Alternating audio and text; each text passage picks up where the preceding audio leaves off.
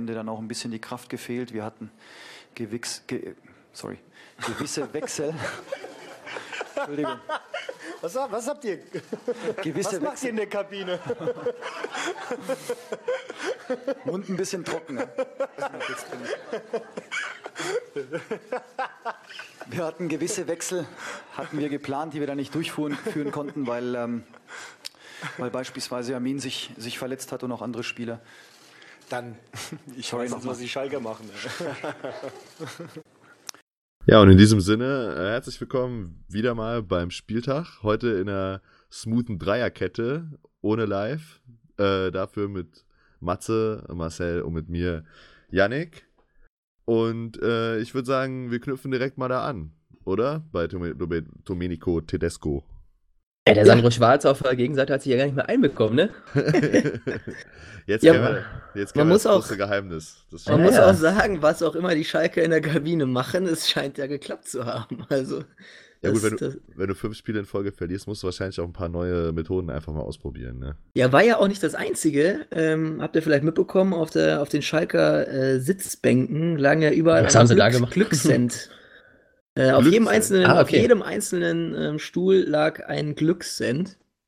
Äh, man weiß bis heute nicht, wer ihn da hingelegt hat oder wie die Centstücke da hingekommen sind. Aber äh, ja, auf Schalke hat man auf jeden Fall nichts unversucht gelassen. Und am Ende hat es funktioniert, ne? Ja, hat auch neues System ja probiert, ne? Also mit der Raute angefangen. Wenn ich das richtig, äh, richtig gesehen habe. So, ja, genau. Und äh, Zweierspitze diesmal, ne? Mit Burgscheller und Konoplianka dann vorne. Ja, genau. Harit dahinter. Ja. Und äh, hat ja auch eigentlich ganz gut funktioniert. Also sind ja früh in Führung gegangen. Ähm, auch wenn da meiner Meinung nach halt Bell auf jeden Fall äh, zu weit weg vom Mann steht beim Tor von Schöpf. So. Also, ja. Aber an sich. Äh, aber was interessant ist, dass ähm, Naldo jetzt erstmal außen vor ist, ne? In der neuen Viererkette. Mit, ja, mit Sané und, ja und Nastasic da drin. Ja, ähm, aber man muss, witzigerweise kam es ja gerade so nach der Weinziel-Kritik und der Antwort von Naldo und seitdem sitzt er auf der Bank. Also vielleicht hat der Tedesco dazugehört. Man muss aber auch äh, fairerweise dazu sagen, dass der Naldo kein böses Wort über seine Position verloren hat und wenn man den äh, beobachtet hat, wie der sich beim Warmmachen am, am Seiten, äh, am, am, Spielfeldrand verhalten hat. Also das war eher so ein, so ein spielender Co-Trainer.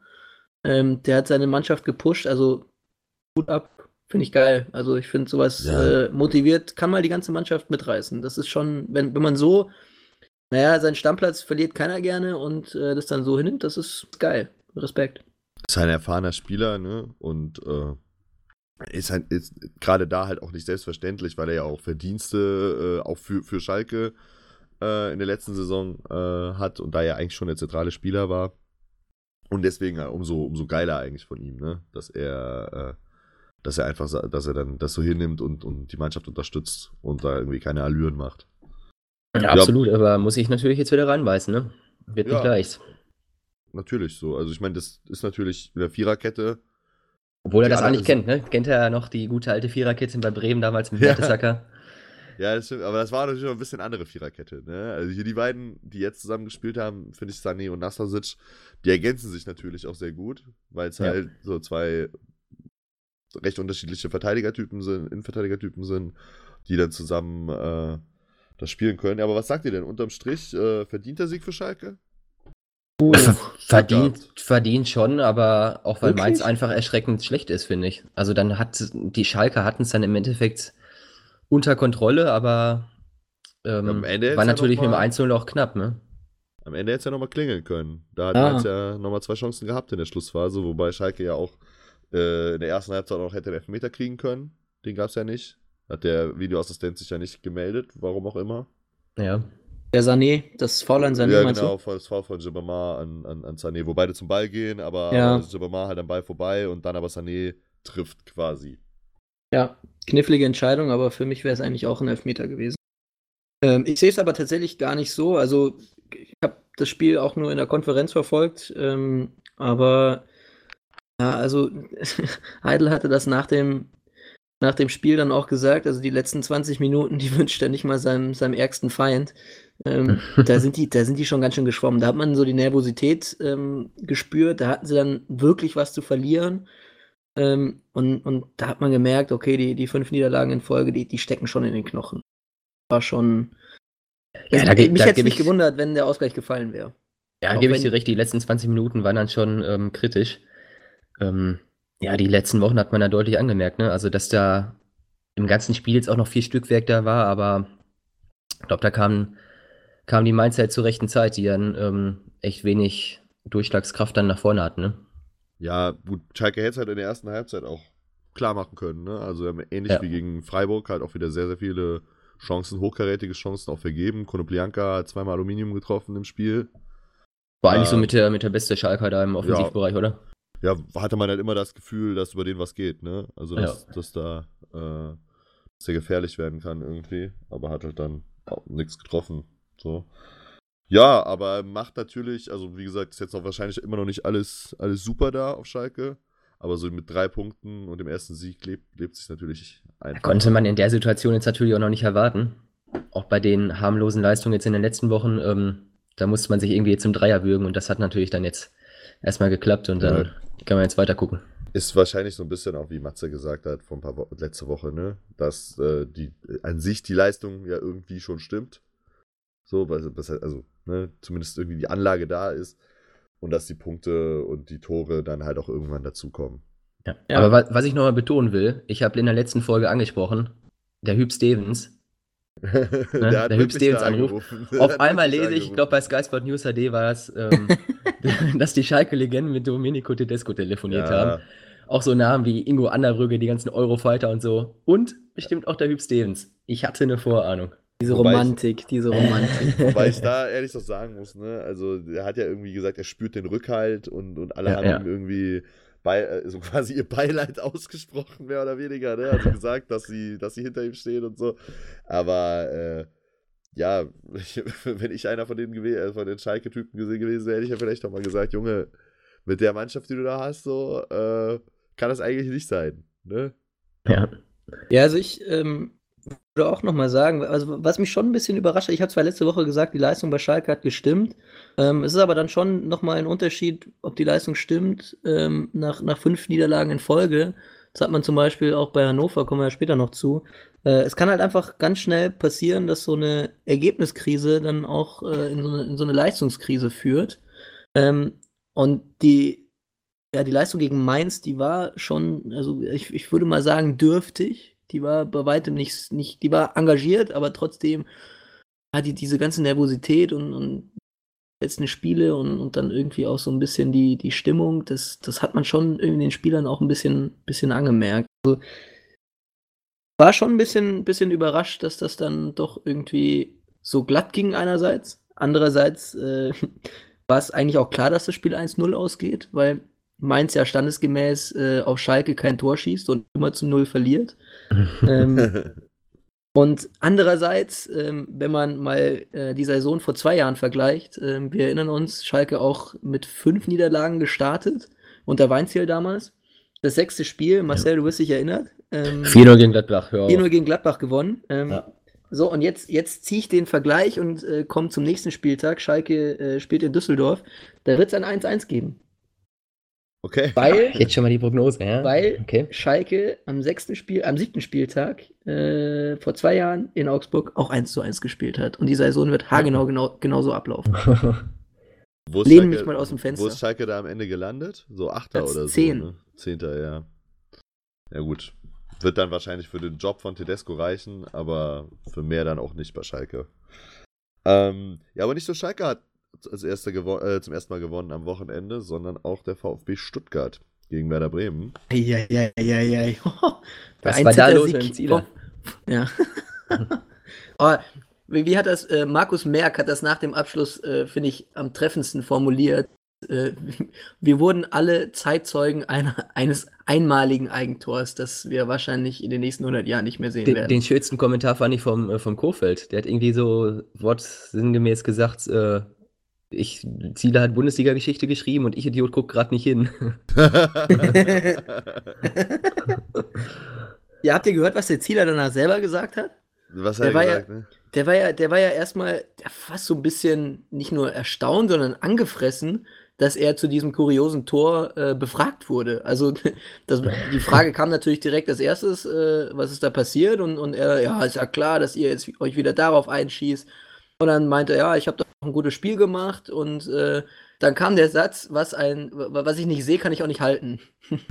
also, ja. das finde ich schon eine ziemlich fragwürdige ähm, ähm, Entschuldigung. Also, das war halt einfach ein Riesenpatzer, der kostet im Prinzip ja erstmal die drei Punkte, also zumindest vorübergehend, ähm, bis sie dann das Spiel eben nochmal noch mal gewendet haben. Aber das ist halt jetzt der zweite entscheidende Patzer von Zieler und der hat die letzten Wochen ja, jetzt zwar immer wieder stark gehalten, aber es waren halt auch einige Patzer drin. Ja, er kann sich natürlich bei Castro am Ende bedanken, ne, dass er dann noch das 2-1 ja. macht und das ja. äh, ja, aber nicht holt. Aber ich finde nicht nur Zieler kann sich bei Castro bedanken, Gonzales auch.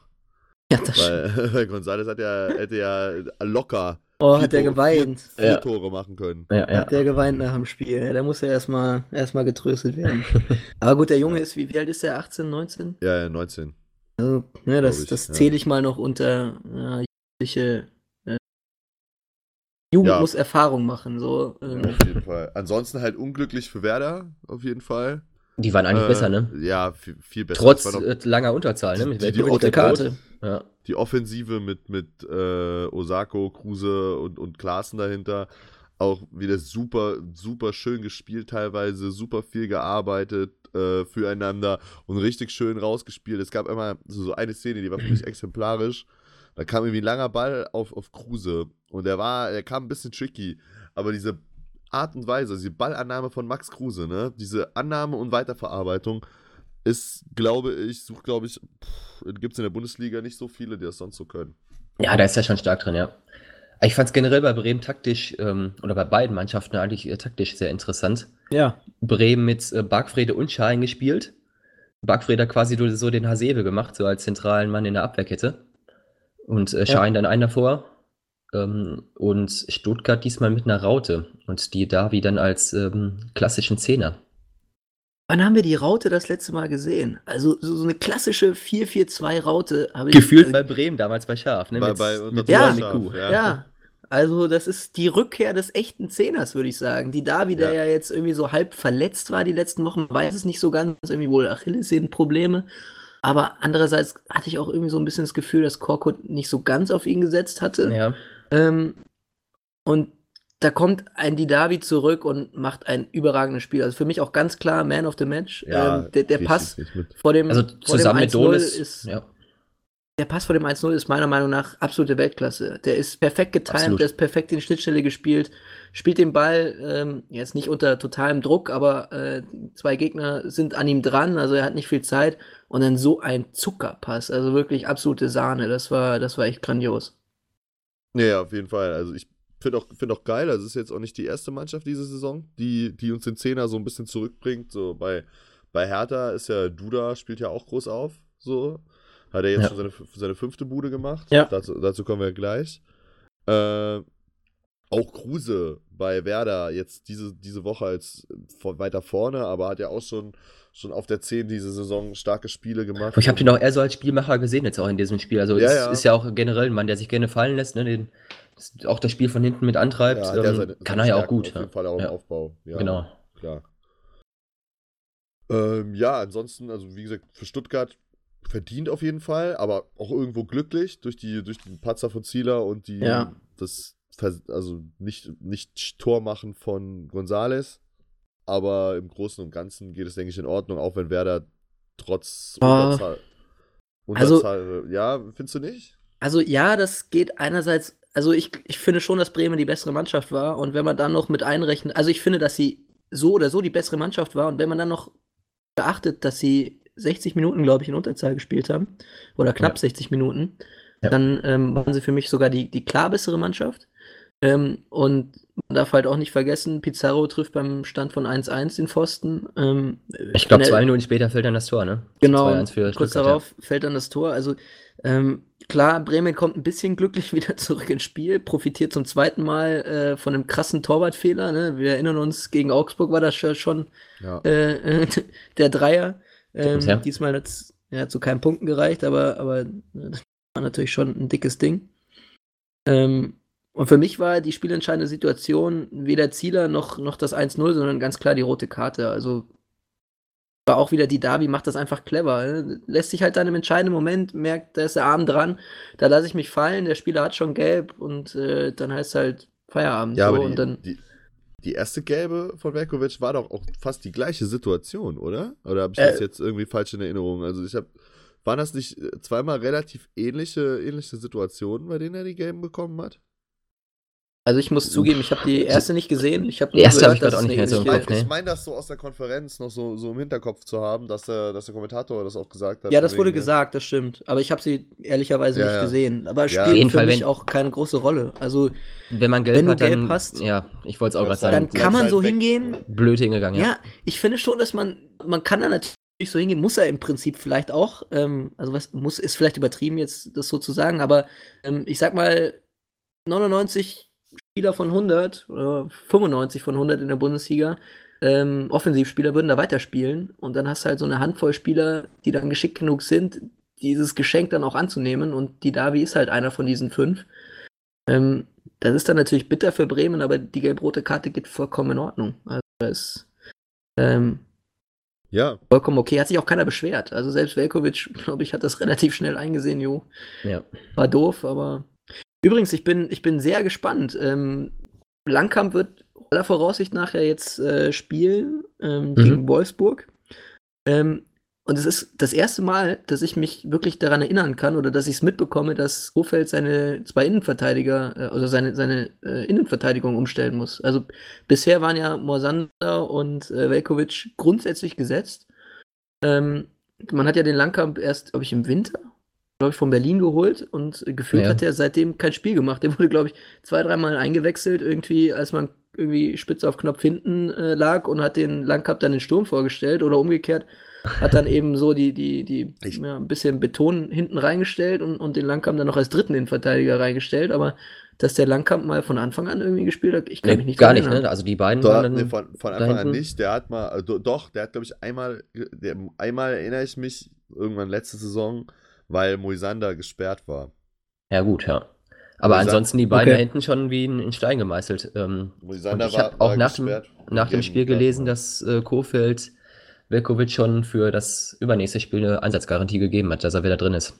Ja, das würde ich aber noch nicht allzu. Also ich habe das auch gelesen, aber ich mal abwarten. Also ne, Hat sich schon relativ deut deutlich angehört, ja. ja, man, kann man nie wissen, wie das dann am Ende läuft. Also ich finde man, also ich, ja, mal gucken. Wenn der Langkamp ein überragendes Spiel macht, dann wird es natürlich nicht einfacher. Aber das werden wir sehen. Aber ich bin auf jeden Fall sehr, sehr gespannt. Also das, ähm, da freue ich mich drauf gegen Wolfsburg. Ähm, Ja. Kofeld äh, das lösen wird. Vielleicht auch wieder mit der Dreierkette, wer weiß. So wie wir jetzt bei äh, Stuttgart und Schalke die ersten Siege hatten, hatten wir ja auch dann bei anderen Mannschaften die ersten Niederlagen. Zum Beispiel bei Bremen, die wir ja dann gerade äh, mit Stuttgart schon, ab, schon abgehandelt haben. Ähm, aber auch der FC Bayern. Ja, Ja. ich wusste es. Ja, das war eine schöne Foltereinlage. Die erste Pflichtspielniederlage 2018, 2019 hinnehmen müssen. Ich würde sagen, in dem Spiel da ist auch einer ähnlich blöd wie Velkovic hingegangen. Ja. Bei einer mitentscheidenden Szene. Ja, Jerome Ja. Boateng. Derzeit nicht ganz so gut in Form. Also da geht er natürlich echt blöd hin. Neuer hält erst gut gegen Ibisevic, was glaube ich, ne? Ist dann. Ja, Außerhalb- vor- da war aber auch schon eine starke Szene auf jeden Fall. Ja, ja, klar, Also, ja. Die Flanke von Duda auf Ibisevic, die ist schon, die ist schon Ja. Zucker auf jeden Fall. Also die ist schon überragend. Wo wir wieder Ja. den, den, den Zehner Duda haben. Ne? Und äh, dann hält Neuer halt stark gegen Ibisevic und dann, ja, geht. Äh, Aber in, in einem Bereich im Strafraum, wo absolut keine Gefahr herrscht, da hätte er ihn Ja. einfach nur stellen können. Und Ja, das ja, war echt. also Räume braucht da gar nicht runtergehen. Also Ja. ich, ich verstehe das nicht. Im 16er keine Grätschen. Also das ist, da, da darfst du wirklich nur grätschen, wenn, wenn die Todesgefahr am Brennen ist. Aber in dem Fall darfst du da niemals runtergehen. Das war, und, und ne, dann hast du natürlich ausgerechnet auch noch einen Kalu, der mit seinen gefühlt 38 Jahren da halt natürlich die Erfahrung hat und das natürlich dankend annimmt. Also das war ein klares Foul, gar keine Frage. Ähm, aber Kalu macht das halt auch sehr geschickt, stellt seinen Körper rein und, und lässt sich umsetzen. Also das Er hat natürlich ja. die Erfahrung mit einem Champions League-Finale. Ja, natürlich ganz auch, klar. Ich wollte gerade sagen, gegen, Bayern, Bayern, hat gegen Bayern ja schon Das war die Steilvorlage. Gegen Bayern ist schon immer starke Spiele. Oh, Jungs, oh, hatte Jungs. Ich, hatte ich auch gerade noch in der Hinterhand auf jeden Fall. Matze, um dich Reden wir weiter, reden wir weiter, wenn eure Teams einmal in ein Champions League-Finale kommen. Matze, um dich noch ein bisschen weiter zu provozieren, ich stelle dir mal die provokante Frage, hätte man Boateng nicht lieber im Sommer verkaufen sollen?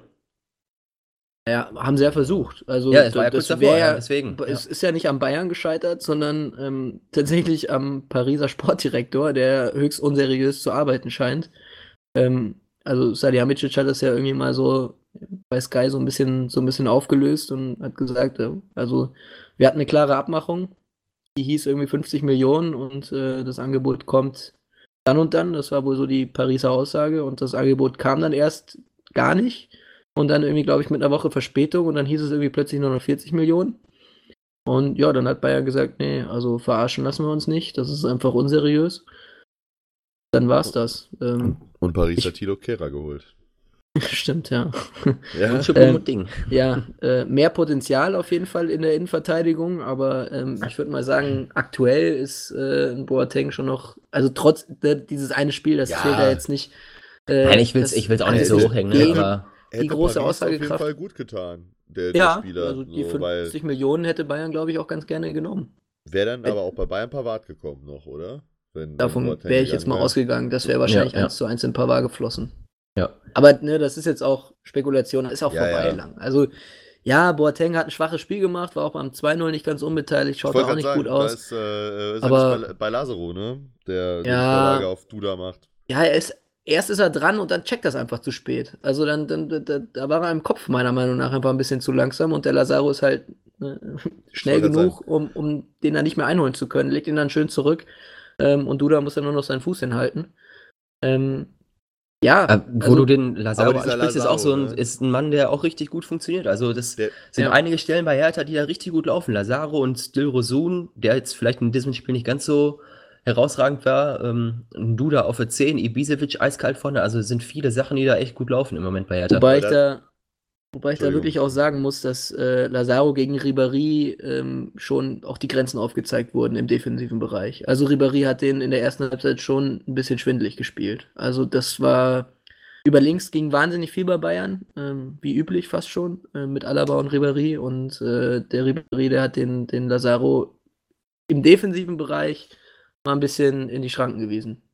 Es war am Ende nichts äh, Zählbares rausgekommen, aber ähm, also ich würde auch, also auch dieses Spiel hat, ne, oder, oder auch die zwei Situationen in der, in der Offensive bei Hertha ähm, haben jetzt nicht diesen, ja, die, diese ganze, die zeigen einfach nicht das, oder spielen nicht das ganze Spiel wieder. Das, das muss man ja schon auch ganz nee, klar sagen. Auf jeden Fall Bayern hat in der zweiten Halbzeit, also da massiv am Drücker gewesen und dann, dann auch Chance um Chance produziert, sage ich mal, wo Hertha halt dann wirklich auch ja. die, die, meiste Zeit äh, viel auch hinten drin war, viel gemauert hat, aber das natürlich auch defensiv gut gemacht hat, ne? weil das ist natürlich das, ja. was, sie, was sie am besten können, so, das ist die, die Hertha-Qualität die letzten drei, vier Jahre schon gewesen, ja. ähm, Beton hinten anzurühren und, und nichts zuzulassen.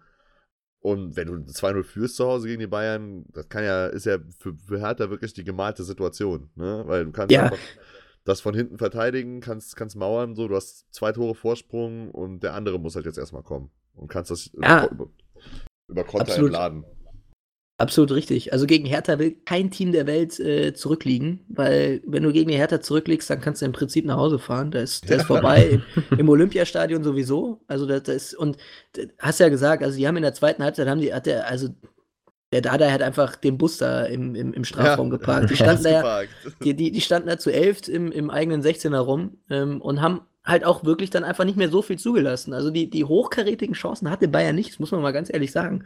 Berlin hat offensiv gar nichts mehr gemacht, aber ne, wenn du 2-0 vorne liegst, was willst du da noch groß machen? Dann, dann schaust halt, dass du das über die Zeit bringst. Das hat ähm, die Hertha gemacht und deswegen geht der Sieg auch, auch in Ordnung. Also das, das äh, ärgert mich natürlich, aber ähm, war Bayern dann auch einfach ja, zu schwach und in entscheidenden Situationen einfach nicht wach genug, muss man, man ehrlich so sagen. Und vielleicht ist es auch, auch gut für die Liga. Also kannst du mal aus der Perspektive sehen und sagen, ähm, gut, Tabellenführer ist jetzt erstmal ähm, woanders. Ähm, ja. Das genaue Team zu sagen, aber ähm, Aber ist ja eigentlich auch gut für dich, dass das Live dann heute nicht dabei ist, weil die Chance, die Bayern ja quasi am Freitag dann ermöglicht hat, hat der BVB ja dann Samstagabend äh, quasi point genutzt.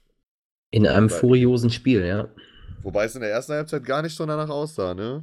Also, Absolut gar nicht, ne? Hat war, Lever war Leverkusen klar, spielbestimmt war ja in der ersten Halbzeit. Ne? Gemacht. Wir hatten auch ja. einen, äh, einen Außenreporter vor Ort quasi da. Also ein Kumpel von mir, der den Podcast, äh, Podcast, der seit, seitdem wir machen, mit Freude hört, hat. Äh, seit Stunde 1. Halt, war halt, genau, Hörer seit Stunde 1, war halt da äh, und hat mir, hat mir Fotos geschickt auch und, und eine sehr detaillierte Spielanalyse nochmal äh, aus Sicht des Stadiongängers äh, äh, per, äh, per Audiodatei mir zukommen lassen, an der ich mich auch so ein bisschen entlanggehangelt habe äh, bei meinen Notizen, auch wenn ich mich wieder selber auch gesehen hatte. Was sagt er denn? Teilweise. Ja, er meinte so in der ersten Halbzeit hat sie jetzt nicht den Eindruck, dass da von Dortmund nochmal irgendwas kommen kann. So, also er meinte, Leverkusen war halt extrem bosshaft. Also das auch, ich fand, fand ich auch übrigens, ich fand auch gerade das äh, Spiel in die Breite bei Leverkusen extrem stark. So, also immer diese ganzen, vor dem, äh, war vor dem 1-0 ja auch so, immer diese vertikalen Bälle nochmal verlagert und nochmal rüber und dann war dann wieder einer frei, so das weiß er dann ja auch bei, beim 1-0, ähm, der konnte ja fast frei schießen, so die Distanz war ja relativ groß, aber der hat ja, konnte ja alles sehen. Obwohl die Flanke, glaube ich, nicht zu ihm kommen sollte, aber dann macht das natürlich Meinst stark. du nicht? Meinst die Nein, nee. Auf keinen Fall. Nee, nee, nee. Glaube Flavio guckt einmal ganz kurz hoch. Äh, da sind drei Spieler im Strafraum, die er sieht. Aber auf gar keinen Fall sieht er den Weiser da hinten. Aber am also, Ende natürlich gut. Und Weiser wollte es genauso machen und haut das Ding da echt gut rein. Ja. Parade, Parade, Paradestück für, für Weiser. Ja. Ja, schönes, also, äh, schönes Debütor auf jeden Fall. Da sprichst du ja auch einen guten Mann an. Also der wurde ja für Jedwai ausgewechselt und danach lief es im Leverkusener Spiel nicht mehr so. Auch nicht, gen ja. Genau dasselbe war aber am, am, Mittwoch haben sie gespielt, ne? Ähm, gegen Düsseldorf. Ähm, andersherum quasi. Da war, ähm, wie war es denn da? Ja, da ist, glaube ich, Jedwai. Jedwai dann für, für Weiser gekommen, ne? Ja, andersrum dann. Andersrum dann, ja. Äh, ja. Und da war es genau dasselbe. Ja, vielleicht können die immer nur gut spielen, wenn die, wenn die durchspielen auf der ja, Rechtsverteidiger-Position. Ja. Ähm, ja, wäre aber, was mein, mein Stadiongänger-Freund auch meinte, wäre wär für ihn, wenn Leverkusen gewonnen hätte, quasi Man of the Match gewesen wäre. Also der quasi dann so gesagt, der Mann der ersten Halbzeit war der Torschütze zum 2 zu 0. Ähm, den wir ja jetzt hier in der, äh, im Podcast auch schon so ein bisschen ab und zu mal kritisiert hatten diese Saison, weil er ja auch schon äh, ein paar Patzer drin hatte, Jonathan Tah. Aber meinte er jetzt, wäre, ähm, wenn man jetzt nur die erste Halbzeit sieht und wenn Leverkusen halt in der ersten, zweiten Halbzeit da weitergemacht hätte, wo sie in der ersten Halbzeit, ne, dann wäre für ihn Tar der stärkste Mann gewesen. Ich stelle das einfach hm. mal so in den Raum. Also, ich, ich finde generell defensiv hat Leverkusen auch erste Halbzeit gut gemacht. Ich fand auch, sie standen gut. Ich hätte jetzt eher vielleicht irgendwie den Ben Bender da gesehen, aber ähm, das war einfach, das war eine starke Mannschaftsleistung, muss man vielleicht auch ehrlich sagen. Ähm, Tar macht natürlich dann das Tor, aber das war ja eigentlich eher das Unvermögen der Dortmunder äh, ja. Innen- und Außenverteidiger, die den Ball da trotz mehrerer Gelegenheiten einfach nach dem Eckball nicht klären können. Da die dann tatsächlich so ein bisschen in Mittelstürmer-Manier einschiebt oder, oder ich weiß gar nicht, wen er da, ich glaube, irgendjemand tunnelt da noch. Ja, ich... ähm, das war nicht schlecht. Ähm, aber ich würde da jetzt bei Leverkusen allein schon deswegen keinen äh, Spieler der Halbzeit ähm, küren, weil Fußball eben über 90 Minuten gespielt wird. Und ja, das zeigt ja auch, auch das Endergebnis. Also, also was man Bayern reicht da, halt einfach nicht. Ja, was man Bayer vorwerfen muss ähm, mit der ersten Halbzeit und auch vielleicht noch die erste Viertelstunde oder so mit ähm, die zweite noch mitgenommen, dass sie das 3-0 nicht machen. Da wäre wahrscheinlich der Deckel drauf gewesen so kommt Dortmund dann äh, zurück ins Spiel, ne? Macht dann schnell ja, das 1-2 und 2-2, schnell hintereinander. Und dann lief gar nichts mehr. Dortmund war halt auch in der ersten Halbzeit richtig harmlos. Ne? Ich glaube, der Max Philipp ja, ja. hat keinen einzigen Ballkontakt gehabt in der ersten Halbzeit so, weil, äh, also da vorne in der Spitze total alleine, also einfach überhaupt kein, keine Bindung zu, zu den Mitspielern gehabt. So. Ja also gefühlt, gefühlt meinst du, gefühlt, oder? Also, ja, ich weiß. Ja. De facto wird er wahrscheinlich schon ab und zu mal einen Ball gespielt haben. So. Aber ja, du, du hast recht, das lag hat, aber an den Leverkusenern. Ja, ja, weil wir sie einfach gut gemacht haben auch, ne? Ja, und, und früh gepresst, gar nicht irgendwie die Dortmunder zu ihrem, zu ihrem äh, Umschaltfußball und, und kommen zum Kombinationen kommen lassen. Also das war, das war stark. Das war, hatte so ein bisschen was von ähm, Augsburg in München unter der Woche. Also einfach hochgestanden, früh gepresst, die Gegner gar nicht ins Spiel kommen lassen und hat in der ersten Halbzeit super funktioniert. Ja, aber Favre hat dann quasi die, ja, weiß ich nicht, kann man das sagen, dass er den äh, die Wende des Spiels eingewechselt hat mit, mit Sancho und äh, Alcázar? Aber auf jeden Fall deutlich dazu beigetragen. Also was, was äh, Herrlich dann vielleicht nicht so gut gemacht hat mit den angesprochenen Jedwai und Weiser, lief bei Dortmund umso besser. Ne? Mit äh, Dahut hat auch schon gut ge geklappt äh, für Delaney, direkt zur Halbzeit gekommen. Und Alcázar und, und Sancho, die da natürlich nochmal richtig Wirbel gemacht haben. Ne? Ja. Äh, 2-1 also von Pularsen, da war äh, Reus, äh, hat dann zu, hat, hat, er vorgelegt, also als er zuerst irgendwie, hat er zuerst geschossen und dann hat, äh, waren, waren es jetzt zwei Mann, glaube ich, Brun Larsen und, und Alcázar, die beide ja. zum Ball hingegangen sind. Ja. beim 2-2, das macht er dann selber. Nach einer, leitet er aber auch wieder selber ein mit, einer, mit Sancho zusammen. War ein wunderschöner Spielzug, fand ich. Ja.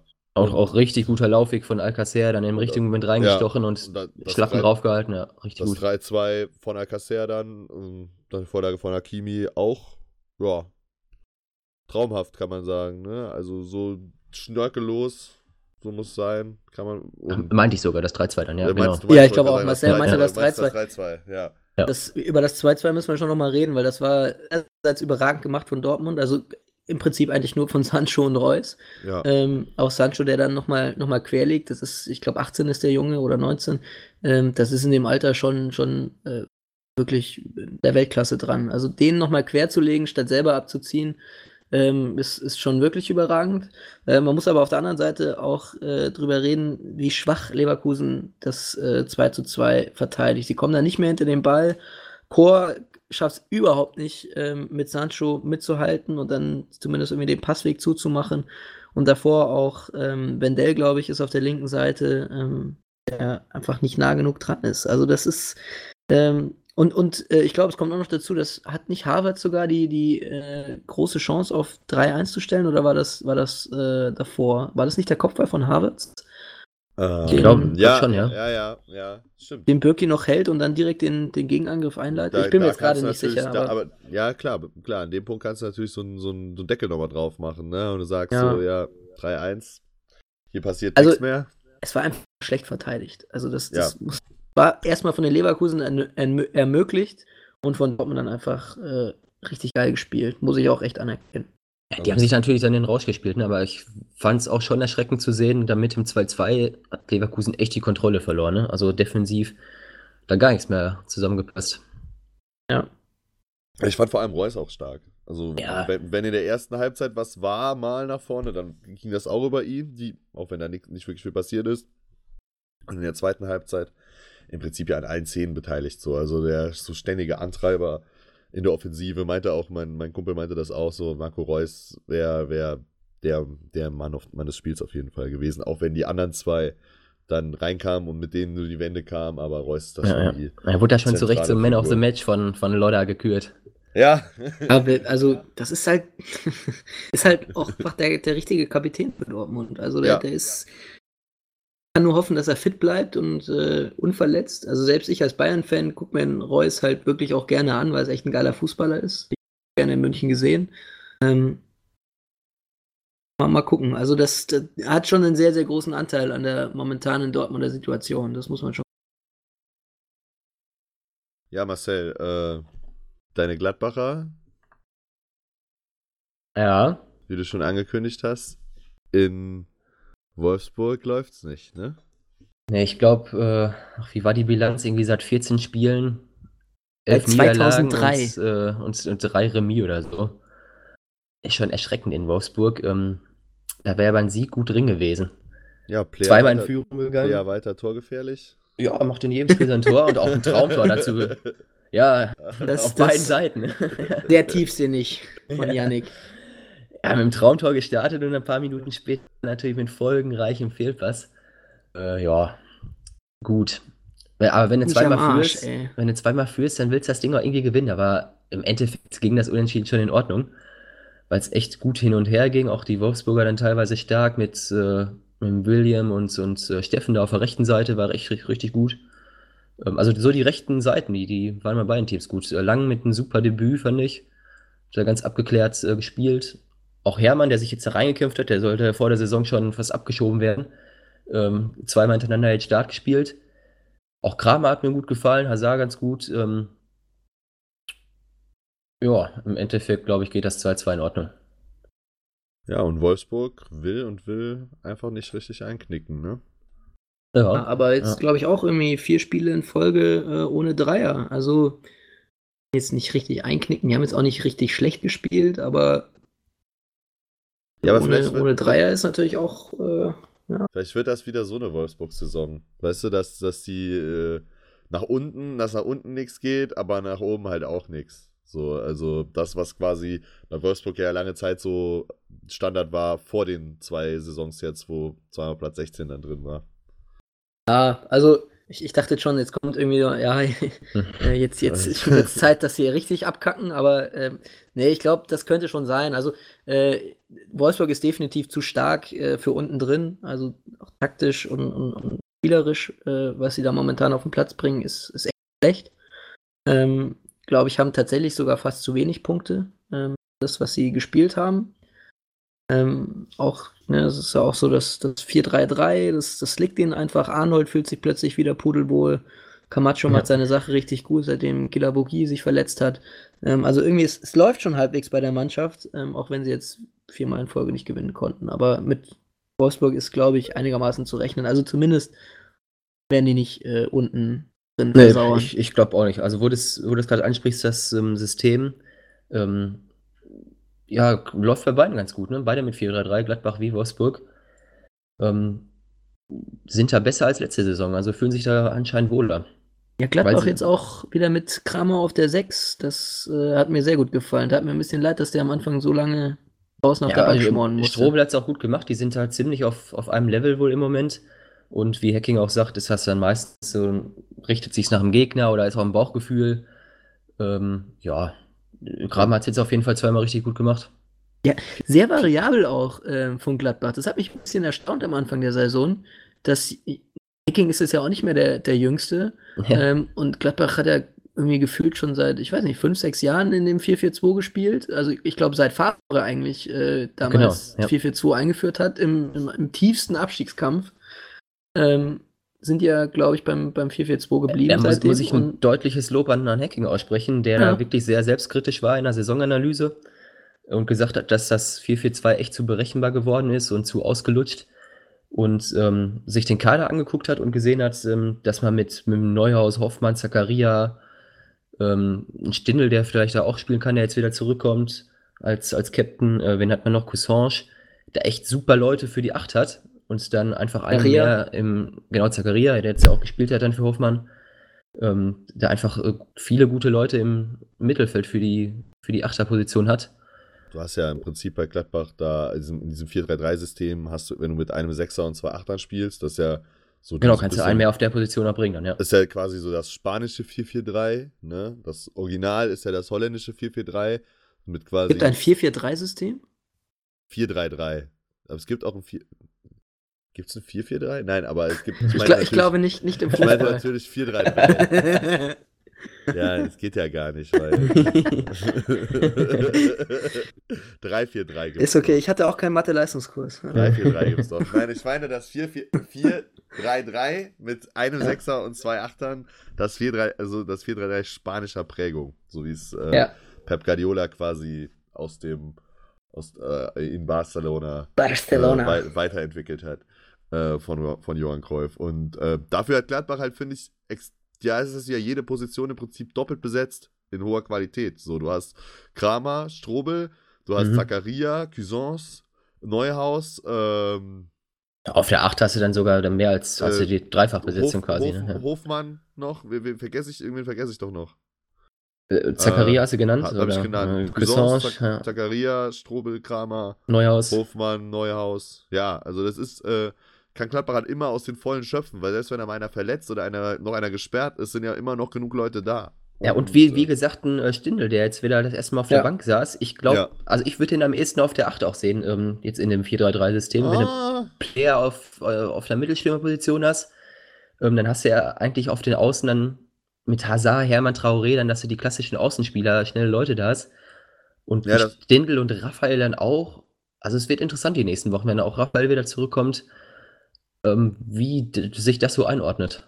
Ja, also du kannst natürlich dann immer, im 4 kannst ja 4-3-3 bleiben und dann eben so vielleicht dann mit zwei Defensiven und einem Zehner-Typen dann halt auch spielen, beziehungsweise zwei Achtern und einem Zehner-Typen. Ne, wenn du, weiß ich nicht, gegen einen Gegner spielst, der vielleicht äh, eher Mauergegner ist oder eher das Spiel Gladbach überlässt, dann bietet sich das ja an, mit mehr äh, Spielstärke quasi aufzutreten. Ja. Aber das ist ja das Es ist, glaube ich, auch ein Grund, warum der Cousange zum Beispiel ähm, nicht so viel spielt bisher. Er relativ sp viel Spielzeit äh, für sein junges Alter dann letzte Saison schon hatte, ähm, weil er ein sehr offensiv denkender Mittelfeldspieler ja. ist.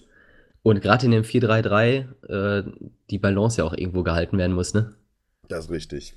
Aber ähm, meinst du nicht auch, Marcel, dass das so ein bisschen äh, schwierig werden könnte, wenn jetzt, äh, wie du gesagt hast, Raphael und Stindl zurückkommen? Also, ähm, ja, das wird schon interessant sein, wie Herr King das moderiert, ja, wenn alle fit sind. Ja, also ich, ich finde das bei Gladbach, das haben wir ja auch schon jetzt mehrmals besprochen, so im, im Mittelfeld, da tümmelt sich so äh, äh die Bundesliga-Klasse so ein bisschen. Ähm, und in der, in der Abwehr muss ich halt immer noch äh, ganz klar sagen, das ist, äh, ja, da hast du halt vier Bundesliga-taugliche Spieler vielleicht, also ich ist auch ein bisschen überspitzt, aber ähm, das ist so ein bisschen das Gegenteil vom Mittelfeld, habe ich so das Gefühl, weil da ist es echt dünn. Also da darf keiner ausfallen. Also dann, dann wird es echt schwierig. Also lange hat mir zumindest richtig gut gefallen.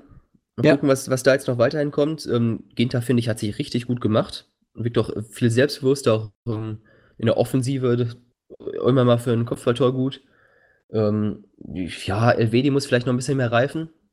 Mit Ventas halt einen ganz soliden Linksverteidiger. Also darf sich auch keiner groß verletzen, aber ansonsten ähm, denke ich, sind sie da auch ganz solide aufgestellt. Vielleicht halt nicht in der Breite, ja. schon richtig. Ja, dann äh, kommen wir doch mal zum nächsten Spiel, ähm, zum Duell der Aufsteiger, würde ich sagen. Ja. Ähm, in Nürnberg. Nürnberg war was los. Also, äh, ich glaube, mit dem Ergebnis hat wirklich keiner gerechnet. Also zumindest nee. nicht in der Deutlichkeit, oder? Ja, gerade weil Düsseldorf auch stärker in die Saison gestartet ist, ne, als die Nürnberger. Und weil Nürnberg am Mittwoch die 7 zu 0 Klatsche genau, ja. bekommen hat. Ja, ja. Also hätte Gute Reaktion gezeigt. Gar nicht sich anmerken lassen, ne? Also Anfangsphase war halt ein bisschen, bisschen mau, so. Kam halt dann durch den Elfmeter erst, äh, erst ins Spiel. Also da, von Düsseldorf kam aber auch nichts. Also es war halt, die ersten 20 Minuten war halt so, wie man sich das Duell zwischen zwei Aufsteigern vorstellt, ja. ne? Aber danach, die Düsseldorfer schon, schon besser, würde ich sagen. Also das Ergebnis im Endeffekt zu hoch, würde ich sagen. Also definitiv. Ja. Nürnberg hat es gut gemacht, indem sie gut gekontert haben. Aber im Endeffekt wohl zu hoch, ne, weil Düsseldorf eigentlich mehr Spielanteile hatte. Aber Nürnberg immer dann, fand ich, wenn irgendwie so gerade also Düsseldorf wieder mehr am Drücker war und das, das Tor, ob es das 1-1 oder das 2-1 dann gewesen wäre, immer wenn, wenn, wenn das Tor so in der Luft lag und man meinte so, jetzt trifft Düsseldorf aber, hat Nürnberg halt nachgelegt. So, und das, was quasi Leverkusen gegen Dortmund verpasst hat. Also ich fand, ich, ich fand es ein sehr äh, interessantes Spiel. Einerseits äh, fängt Nürnberg ähm, mit der Viererkette wieder an. Äh, dieses, äh, ja, dieses Experiment mit der Fünferkette ist äh, in Dortmund erstmalig und letztmalig wahrscheinlich äh, vollkommen in die Hose gegangen.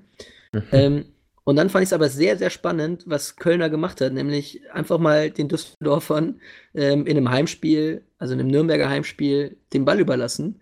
Und da hat man gemerkt, äh, dass das eine klare Schwachstelle der, der, Düsseldorfer ist, die Kölner da offenbar auch erkannt hat, ähm, weil Düsseldorf mit Ball, also wenn die das Spiel machen müssen, äh, nicht wirklich viel anfangen kann. Also ich habe, äh, ich, ich finde auch, dass das 3-0 zu hoch ist, aber also Düsseldorfer Chancen waren wirklich Mangelware, obwohl sie, ich über 60 Prozent Ballbesitz hatten. Also das fand ich schon irgendwie witzig. Äh, in den Spielen waren sie immer so bei 40 Prozent Ballbesitz.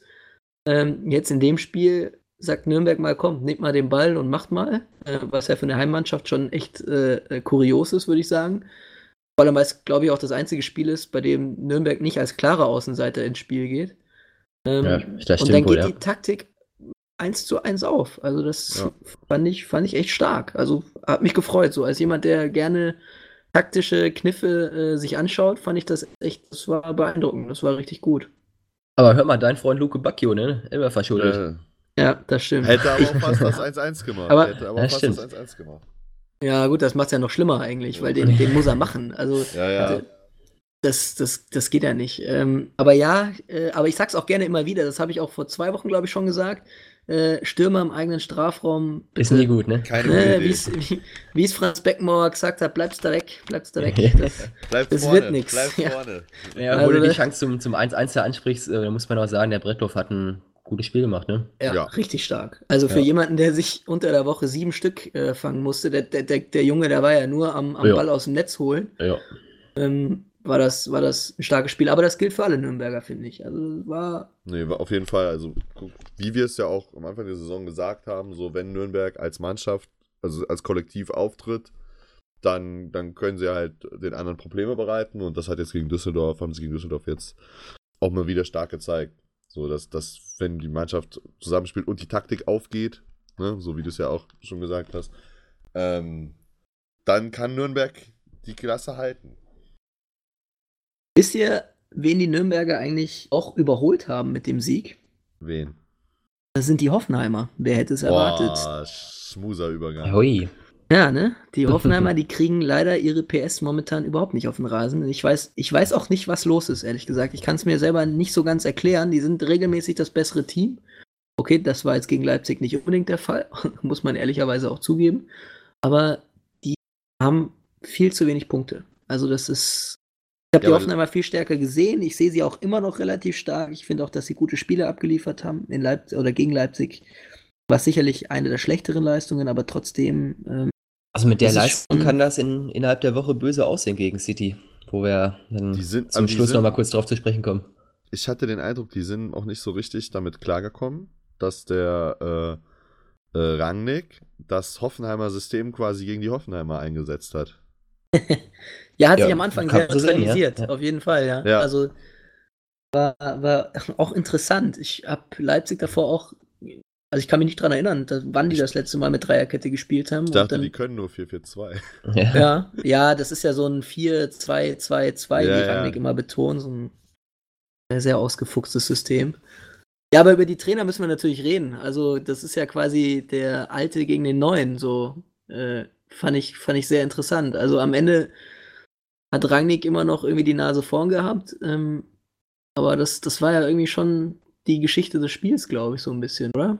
Ja, auf jeden Fall. Also hatte ich auch, also von Anfang an fand ich es irgendwie so ein bisschen, äh, also erst äh, war ich überrascht, dass, dass halt Leipzig in dem System auch auftritt, so und die Hoffenheimer denn genau da anpacken kann, wo Hoffenheim normalerweise dann, äh, dann durchgeht.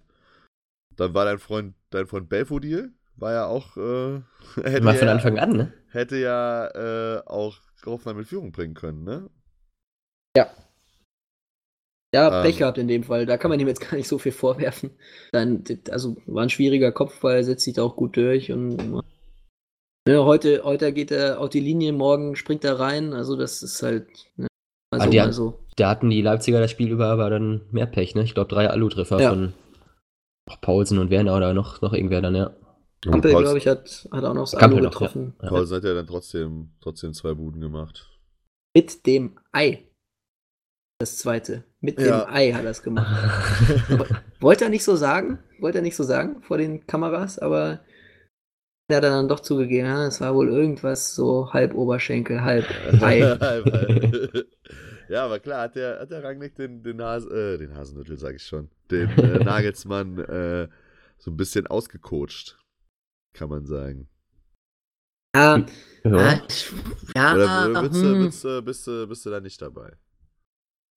Also, was heißt ausgecoacht? Ja, es war, es war gut oder geschickt von Rangnick, ähm, die Systeme so ein bisschen sich neu zu lassen. Ähm, aber im Endeffekt war das einfach auch irgendwie zu wenig von Hoffenheim man muss dann auch sagen, dass die Hoffenheimer immer noch wahnsinnig viele Verletzte haben. Also, wenn Demir bei jetzt endlich erstmal, erstmal richtig fit ist, dann ist das schon mal eine ganz andere Hausnummer. Ich fand Grillitsch auch wieder überragend. Äh, der macht ja, glaube ich, auch jedes Spiel für Hoffenheim. Ähm, ein Vogt, der kurzfristig ausgefallen ist, also hinten, das war ja, also ja. das, was Dortmund vorne hat, das hat äh, Hoffenheim hinten. Der Hogmar ist, glaube ich, auch irgendwie 18, Akpo Buma. Ähm, das ist der Sohn übrigens, ne? Von ja, dem, ja, genau. Von dem Hamburger Hogmar. Ja, genau. Ja. Da war die Niederlage ja deswegen schon vor. ja, also. Äh, aber am Ende waren es sechs Änderungen in der Startelf, ne? Also von Woche zu Woche echt immer viele Änderungen da drin bei den Hoffenheimern. Kann auch wirklich keine Konstanz da reinkommen. Also, obwohl Nagelsmann ja ein Trainer ist, der auch immer mal gerne rotiert und das dem Gegner auch anpasst, aber sechs Änderungen ist natürlich nicht, nicht so ganz so wenig.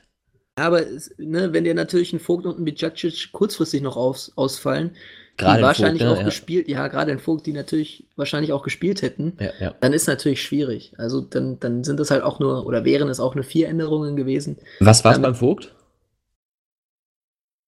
Leeres. Also jetzt nichts Gravierendes, äh, saß dann aber auf der Tribüne. Also okay. weiß es ehrlich gesagt nicht, aber es meint wohl eher so, dass es am Samstagvormittag hat er das, glaube ich, noch probiert oder also zum Abschlusstraining hat er es noch versucht, hat dann nicht geklappt und äh,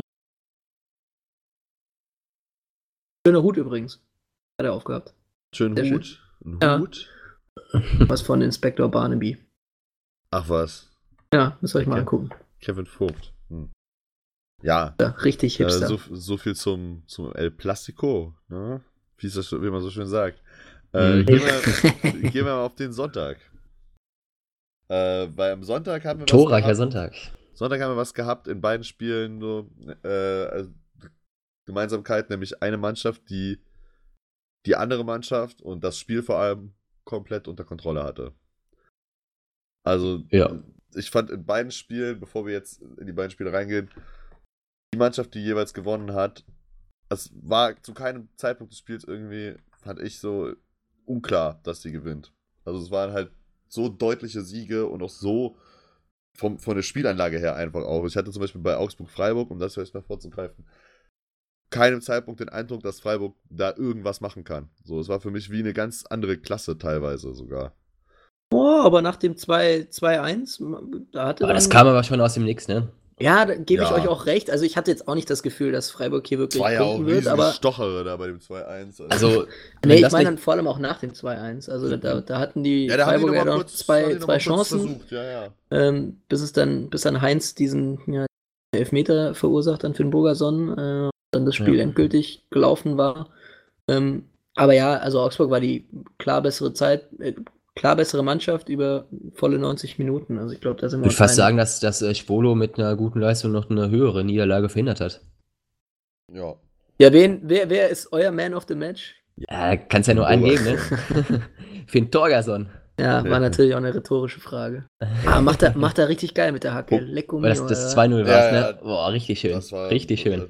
Aber Zucker. Das war, also auch der, der, ganze Spielzug. Der ganze Spielzug war Zucker. Das war, das, also das war das schönste Tor des Spieltags. Ja, man darf nicht ja. vergessen, nach wirklich langwieriger Verletz, äh, Verletzung, ne? Irgendwas ja. mit der Achillessehne, was ja auch immer eine ganz böse Stelle ist. Ähm, ich glaube, irgendwie Ende letzter Saison das letzte Mal ja, auf dem Rasen gestanden. Die ganze Vorbereitung auch verpasst. Genau, ja. Ne? Also. Ja, aber gegen Freiburg trifft er immer dreifach, ne? Ja, also, stimmt. Er hat gegen Freiburg schon mal einen Dreierpack gemacht äh, letztes Jahr. ja. Läuft bei ihm. Lieblingsgegner, ja. Ja. Ja, sagen wir das zweite äh, Sonntagsspiel auch noch schnell. Äh, ja. Da, hatten wir, da hatten wir auch einen Comebacker, ne? Ja, und auch, ein Überrag auch, auch der war der überragende Mann. Ne? Ja. Ante, also der hat natürlich in Gladbach ähm, auch schon sein Comeback gegeben, für ein paar Minuten auch schon Tor dann da gemacht. Da habe ich ihn dann auch live vor Ort gesehen.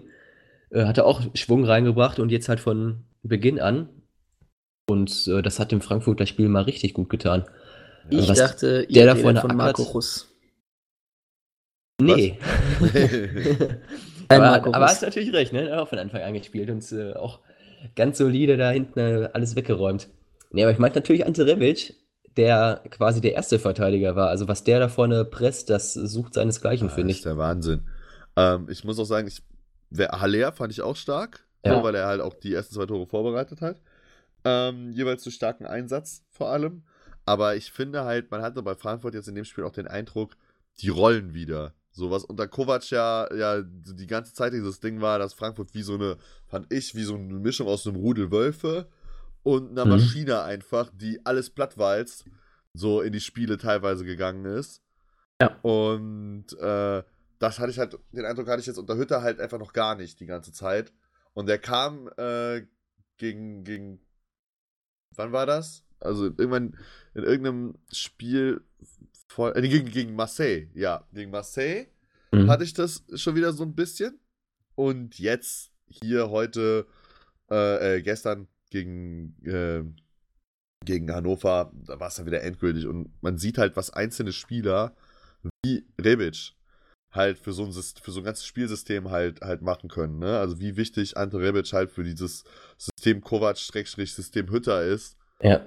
Äh, hat man, glaube ich, ganz deutlich gesehen. So. Und also, auch letztes Jahr noch, der ja wieder jetzt ja. auf seiner angestammten Position spielt.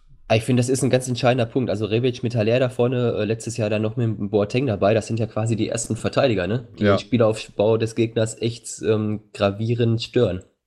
Aber habt ihr euch mal die, das 2-0 und das äh, 3-0 angeguckt? Äh, Haller und, äh, und Rebic gewinnen drei Zweikämpfe ja. gegen alle drei Innenverteidiger vor beiden Toren äh, und, und machen dann auch noch eiskalt äh, die Kiste. Ich glaube, ja, also was, was der, noch quer, aber.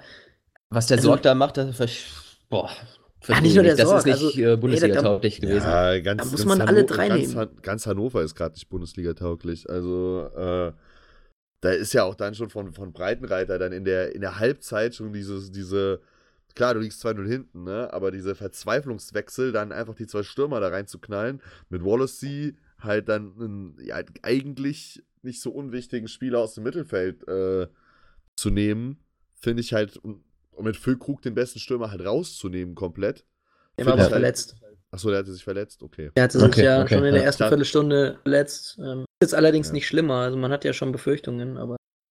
Es war halt noch die beste Phase von Hannover, ne? Kurz nach der Pause dann noch mit guten Ansätzen, aber ja. auch halt nicht mehr, ne? Also nach vorne echt extrem harmlos. Ansatz, Ansätze sind es geblieben. Ja, ja. Wir, wir, müssen über Breitenreiter, glaube ich. Ja, du hast es ähm, in der ne? letzten Folge schon angesprochen und äh, nicht zu Unrecht, ja. Ja, Kann, kann, gut sein, dass der Breitenreiter der Erste ist, der, der geht. Ja, einzige, einzige Team jetzt noch mit äh, oder ohne Sieg. Mit ohne Sieg, ja. Ja, Pirmin Schwegler hatte das äh, nach dem Spiel auch ziemlich deutlich äh, angesprochen, hat seine Mitspieler auch kritisiert und hat dann auch gemeint, äh, und das ist das, was ich eben vorhin auch gesagt habe, dass eben äh, aus so einer Ergebniskrise auch ganz schnell dann mal eine, eine, Formkrise werden kann. Weil wenn wir uns zurück überlegen, Hannover hat ja die ersten zwei, drei Spiele gut gespielt. Also gerade gegen Dortmund, äh, das 0-0, mhm. das war ja nicht schlecht. Ja, auch ähm, gegen, ähm, gegen Leipzig. Genau. Ähm, oder gegen wen haben wir im ersten? Gegen Werder im ersten Spiel auch das 1-1. Gegen Werder war es, äh, wobei ja, dann genau. das Tor macht, ja. ja ähm, genau, die haben auch gegen, gegen, Leipzig ja auch gut gespielt. Also gegen Leipzig ja. haben sie 2 ja. 2 verloren, aber hatten ja. ja am Ende vier Chancen noch aus 3-3. Also das war ja wirklich extrem glücklich für Leipzig. Und auf einmal ist jetzt seit zwei, drei Spielen halt der Wurm komplett drin. Ne? Ja. Ja, und dann, ne, das ist halt auch so ein Ding, wenn du halt nicht die Ergebnisse einfährst, das, das frisst sich irgendwie fest in den Köpfen. Also das ist, und dann wird es halt Kopfsache und ne, wenn Kopfsache beim Fußball ist dann eben ganz schnell auch mal Leistungssache. Ich, ich weiß, es ist das, was ich immer mache, aber ist natürlich ähnlich wie beim 1. FC Köln. da bringt er aber zum Schluss nochmal die Köln. Letzte, letzte Saison.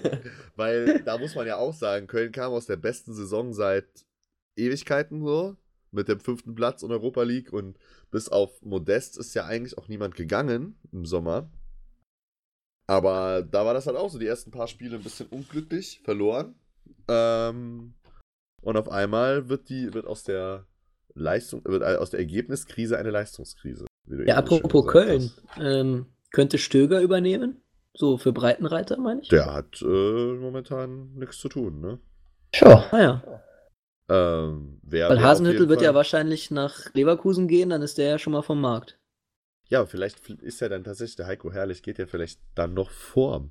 Äh, Ach, das könnte natürlich auch sein. Heiko Herrlich vor, nach Hannover? Vor, vor, ach so, das, äh, Oder so, was meinst du? Jetzt wird es ganz verwirrend. Nein, nein, nee, weil wir eben gesagt haben, Breitenreiter wird dann der Erste sein, der geht. Es könnte ja sein, dass oh. äh, Heiko Herrlich noch vor Breitenreiter geht. Ja, werden wir sehen. Das wäre natürlich dann witzig, dann wäre Herrlicher wieder auf dem Markt. So, dann Wobei das bei Leverkusen ja dann auch eher so eine, äh, so eine, äh, so, also man hat ja jetzt dann drei Pflichtspielsiege eingefahren, bis man jetzt gegen Dortmund wieder verloren hat. Äh, wobei das ja eigentlich genau das ist, was du bei Leverkusen so ein bisschen angesprochen hast letzte Woche, ne? Dass du äh, noch nicht so ganz überzeugt bist. Und normalerweise solltest du ja auch gegen Dortmund äh, aus, einem aus einer 2-0 Halbzeitführung mindestens mal einen Punkt am Ende des Tages noch rausholen können. Ja, das also, generell in den Spielen bei Leverkusen ähm, ganz unterschiedliche Halbzeit, ne? Ob geht's gegen Gladbach ja. oder gegen, gegen Mainz, was auch so. Äh, nur, nur, gegen, gegen, gegen Wolfsburg. Genau, ja. Aber, ja, aber ich weiß das, nicht, ob das vielleicht ein Physis-Problem ist, ein Mentalitätsproblem vielleicht. Also ich. Ey, das kann kein Physis-Problem sein, vor allem weil sie gegen Düsseldorf ja auch die zweite Halbzeit stärker waren. Also ein Physis-Problem glaube ich auch, dass kein Erstligist wirklich haben dürfte. Dann, dann ich glaube, es ist eher der normal nicht, ja. ein Konzentrationsproblem. Ja, also irgendwas scheint auf jeden Fall schief zu laufen in, in Leverkusen momentan. Und ich dachte eigentlich, ähm, nach der ersten Halbzeit haben Marcel und ich auch zusammen geguckt ähm, und waren uns, glaube ich, auch einig, ja. dass das ein überragendes Spiel war von Leverkusen. Dortmund hatte keine einzige Torchance, haben wir vorhin auch schon gesagt. Ähm, und in der Halbzeit war ich mir eigentlich irgendwie schon sicher, okay, die Leverkusener werden das gewinnen. Ähm, hab mich auch schon gefreut, Bayern bleibt Tabellenführer. ähm, und dann, dass sie das so aus der Hand geben und, und sich quasi selber irgendwie so in die, in die Krise rein, rein befördern. Das darf nicht passieren, wo du auch noch genug Chancen zum, zum 3-0 hast, das darf nicht passieren, ne? Nee. Ja. Aber deswegen, also weil Leverkusen hat ja logischerweise den Anspruch, den Bayer Leverkusen nun mal hat in der Bundesliga, dass man halt dann auch auf der Trainerposition jetzt dann in Anführungsstrichen nicht irgendwen nimmt. Und Heiko Herrlich ist, hat ja schon eine gute letzte Saison da geliefert und kam ja auch zur letzten Saison, um da eine neue Ära zu prägen. Und dann will man, wenn man sich von dem Trainer trennt, weil ja offensichtlich irgendwas nicht stimmt. Ich meine, bei Leverkusen arbeiten ja auch genug Leute mit Fußball-Sachverstand, um zu erkennen, wo das, ob das Problem halt bei, beim Trainer liegt. Also ich meine, allein Rudi Völler ja. auf der, auf der Sportdirektorposition hat er jetzt dann auch noch äh, Stefan Kiesling quasi so als Assistenten. Wobei der war, ja, der war ja eher als Praktikanten, ja. Ich glaube, der, der Rudi ist, glaube ich, auch aufgestiegen, ne? Als, als äh, Geschäftsführer jetzt und dann der Jonas Bolt ist jetzt, glaube ich, ja, sein ja, Sportdirektor. Ja. ja, stimmt. Der Rudi ist jetzt der, der, quasi der Chef von der Abteilung. Ah, ich, ich glaube. Äh, dann hat er ja noch diesen, diesen, ach, wie heißt der? Äh, Fernando heißt er, glaube ich. Der ist ja der Geschäftsführer Finanzen noch und so. Also das ist bei Leverkusen ja alles nicht so ganz klar, aber also auf jeden Fall Kiesling, der, der sein, seine, seinen Nachfolger, also seinem Nachfolger, glaube ich, so ein bisschen angelernt werden soll. Und, und Rolfes ist ja auch noch da, obwohl er sich ja hauptsächlich um die Jugend kümmert. Ähm, der Rolfes macht, ich dachte, der hat seine eigene, macht er nicht Goal Control ja, ja, oder irgend so eine Firma? Der macht, die, der macht die Jugendabteilung mittlerweile da bei Leverkusen. Ah, hat er seine Firma also, aufgegeben, weil das nicht funktioniert hat? Oder? Ja, mit dem, das mit dem Packing, was ja keiner für interessiert hat, ne? ja, das war, das war vor zwei Jahren, glaube ich, zur WM oder zur EM war es, glaube ich. War doch das Packing, war doch das große Ding. Nee, äh, nee, nee, mit Packing war, glaube ich, der Stefan Reinhardt. Ach, stimmt, boah. Ja, ja, ja. und Rolfes war irgendwas noch, der hat irgendwas mit, ja. äh, mit äh, oder sowas. Ja, genau. Ja, genau. Dachte auch, aber naja, ist ja auch egal. Gut, Waren auf jeden Fall beide unternehmerisch unterwegs, ja. Wir werden bei Leverkusen auf jeden Fall sehen, was die, wir werden bei Leverkusen auf jeden Fall sehen, was da jetzt die nächsten Tage noch geht. Die Bild hat heute schon geschrieben, dass äh, Hasenhüttel wohl schon kontaktiert wurde. Ähm, mal, mal gucken, bin ich, bin ich gespannt. Also äh, ich, er, ich erwarte eher Hannover in der ersten Entlassung, aber wir werden sehen.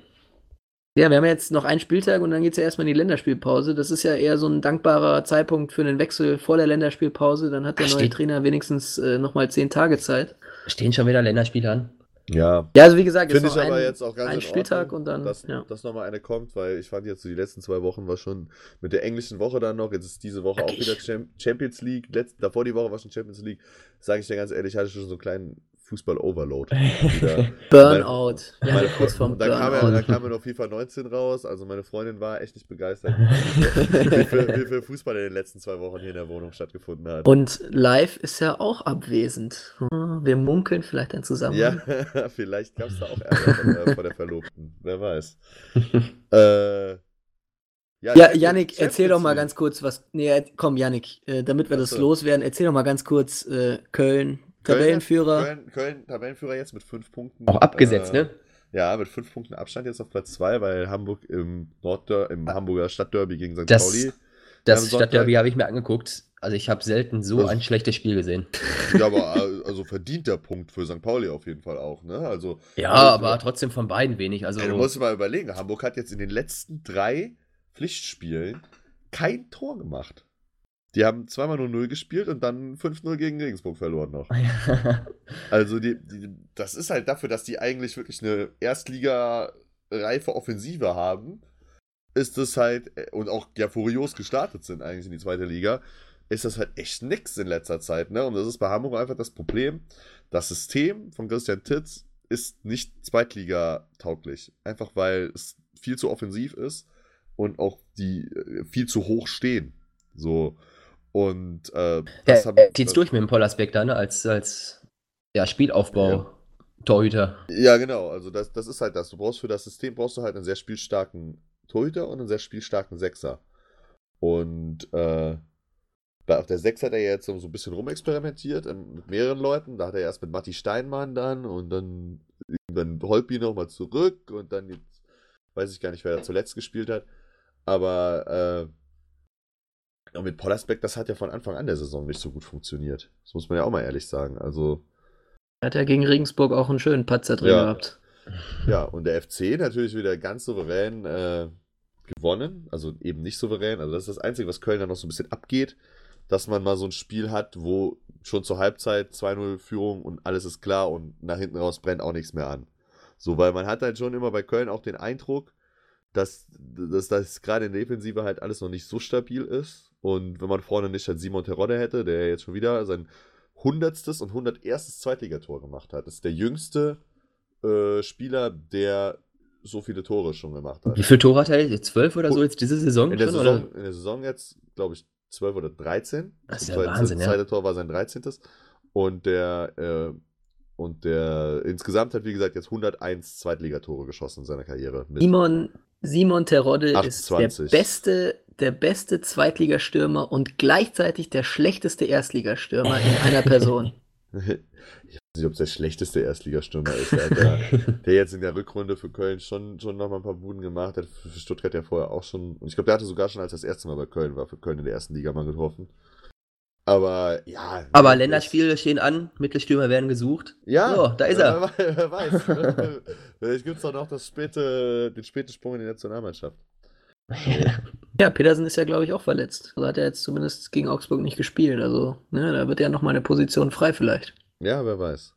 Ja, ansonsten ist er in der, in der, zweiten Liga auch dein, dein neuer Intimfeind, ne? Matze ist ja auch in der zweiten Liga unterwegs, Robin Dutt, gegen den du letzte Woche. Ja, äh, da müssen ja, wir noch was ja, aufklären. Die, die, äh, am Donnerstag, als wir, als wir den, die englische, englische Woche-Folge gemacht haben, hast du ja schon gut gegen Zusammenhang mit den, mit den Fanprotesten und seiner Reaktion dann ein bisschen gegen Dutt aufgeteilt und ich, du hast ja im Vorfeld schon gesagt, du hättest da nochmal Redebedarf. Ja, äh, und zwar, wir haben ja Fanpost bekommen, so, so nenne ich es ja. jetzt einfach mal. Ähm, da möchte ich als erstes, muss ich natürlich klarstellen, ähm, das ist natürlich richtig, da korrigiere ich mich auch gerne. Äh, ja, also die luxemburgische Liga ist nicht unbedingt vielleicht die Bayernliga, ja, da ne, das ist so ein bisschen mein Humor dann auch, das so ein bisschen zu übertreiben. Ähm, klar, es geht eher Richtung dritte, vierte Liga, sprich dritte Liga oder äh, Regio. Ähm, aber was ich damit sagen wollte, dass die Luxemburger Liga einfach nicht so wirklich äh, interessant ist. Äh, Profifußball relativ wenig, mit ein, zwei Ausnahmen, glaube ich, zu tun hat. So, ähm, aber zurück zu Robin Dutt, ähm, weil wir da auch ein bisschen ähm, ja, angeschrieben wurden ähm, und gesagt wurde, dass der Robin Dutt das nochmal klargestellt hat und äh, dass er sich auch früher mal dazu geäußert hat. Es ging um die Thematik, wer es verpasst hat, dass Robin Dutt, äh, also ich hatte das Zitat letztens, äh, letzte Folge mitgebracht, äh, Robin Dutt, der gesagt hat, der Fanprotest hat im Stadion nichts zu suchen ähm, und schadet äh, dem eigenen Verein. Ähm, waren dann noch ein paar weitere Aussagen, aber das lasse ich jetzt einfach mal weg. Ähm, ja, ich habe das natürlich auch nochmal nachgeguckt, ähm, bin aber der Meinung, dass dieses Zitat, also erstens mal ähm, hat Robin Dutt das Zitat auch so nochmal klargestellt, also er hat das auch nochmal wiederholt und gesagt, er hat zwar einige Themen miteinander vermischt in der Pressekonferenz, ähm, klar ist ein bisschen emotional immer direkt nach dem Spiel, aber grundsätzlich ist er der Meinung, dass Fanprotest im Stadion äh, in der Art und Weise nicht zu suchen hat. Was ich schon eine harte Aussage finde, ähm, weil wenn nicht im Stadion, wo dann? Also das hatte für mich so ein bisschen was ähm, wie irgendwie so zu Ryanair-Piloten äh, zu sagen, ja, hey Leute, ich unterstütze äh, euren Protest, äh, macht da mal ein bisschen, ein bisschen Stunk und demonstriert ein bisschen, aber ne, wenn ich am Freitag in Urlaub fliege, dann macht bitte mal eine Pause so. Ähm, so, so, ungefähr war das mein Eindruck. Ähm, und ja, er hat früher auch schon ein, zwei Mal gesagt, dass er Fanproteste unterstützt, ähm, wenn es um so Sachen wie Anschlusszeiten geht. Ähm, aber er hat das auch jedes Mal im Zusammenhang damit gebracht, dass es dem eigenen Verein schadet ähm, und nicht so ganz ähm, den, den Fans an sich, sondern es ging ihm immer darum, ja, wenn keine Fans im Stadion sind, dann schadet das meiner Mannschaft oder dann schadet das eben dem Heimteam.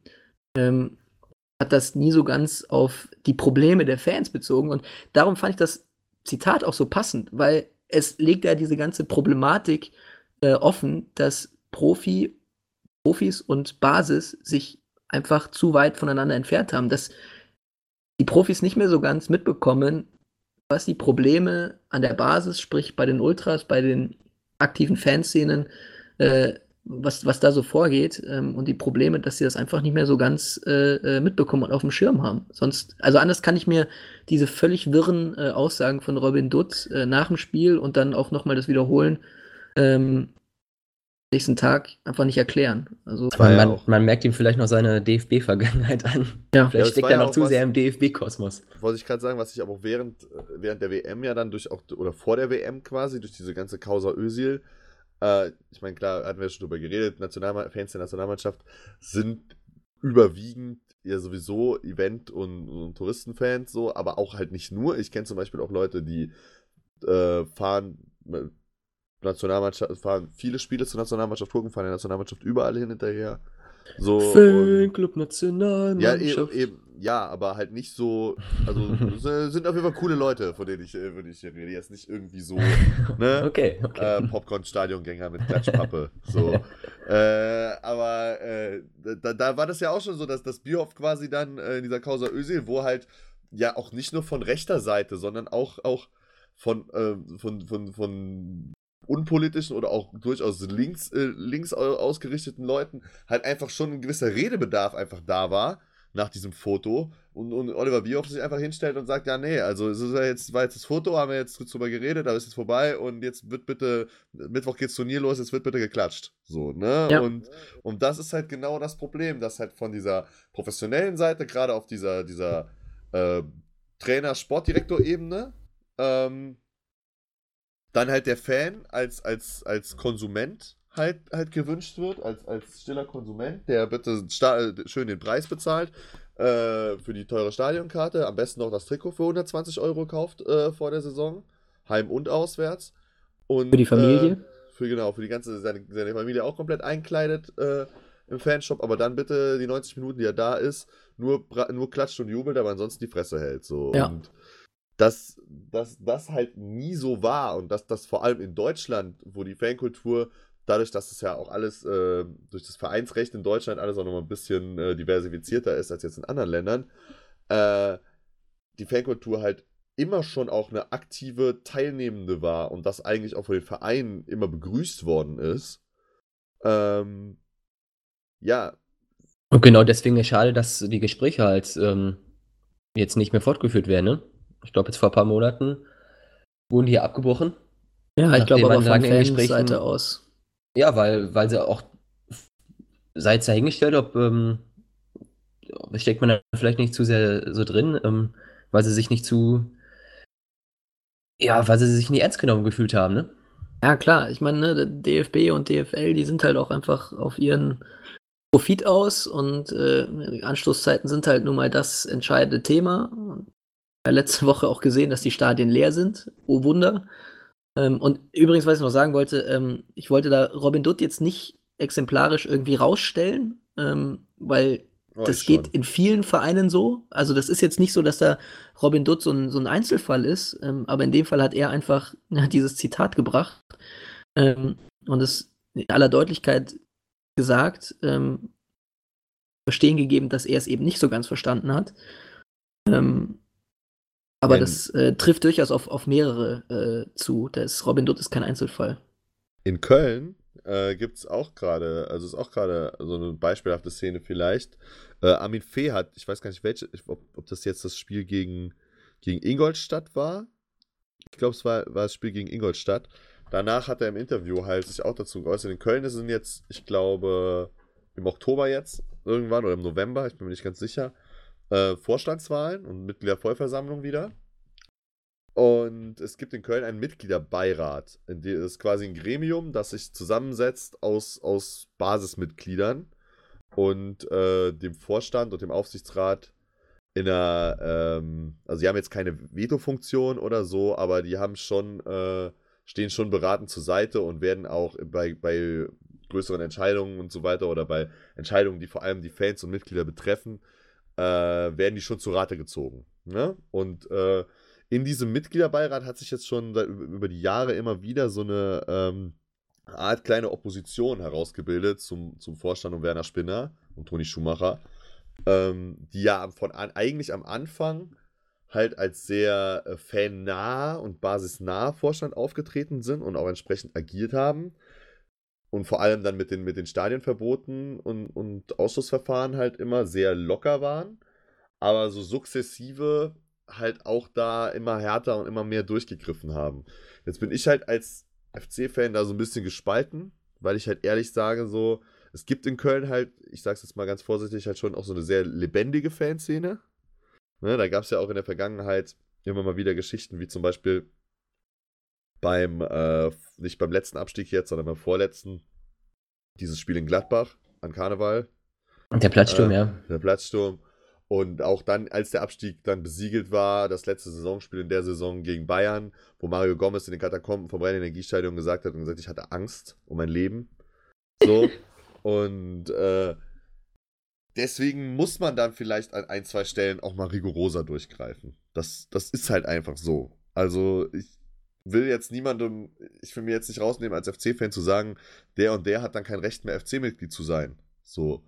Allerdings, wenn man halt mehrfach Straftaten im Namen des Vereins begeht oder im Sinne des Vereins begeht, äh, aus eigener Sicht im Sinne des Vereins begeht und damit aber sowohl dem Image des Vereins schadet, als auch dem, der Arbeit des Vereins, finde ich es jetzt zumindest nachvollziehbar, dass der Verein ab einem gewissen Punkt halt auch mal Konsequenzen zieht. So, und, ja, absolut.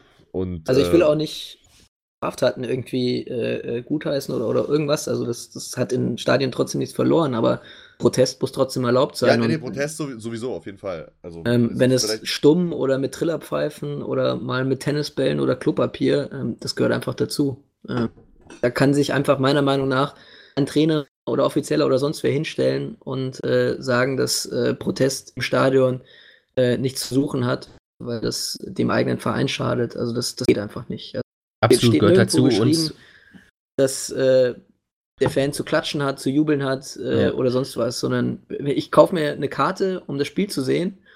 Und was ich dann auf meinem Platz mache, ob ich da still bin oder, oder, oder eben klatsche oder jubel, das, das ist meine eigene Entscheidung. Und in dem Fall war das halt Ausdruck von Protest, äh, nichts zu machen. Ja.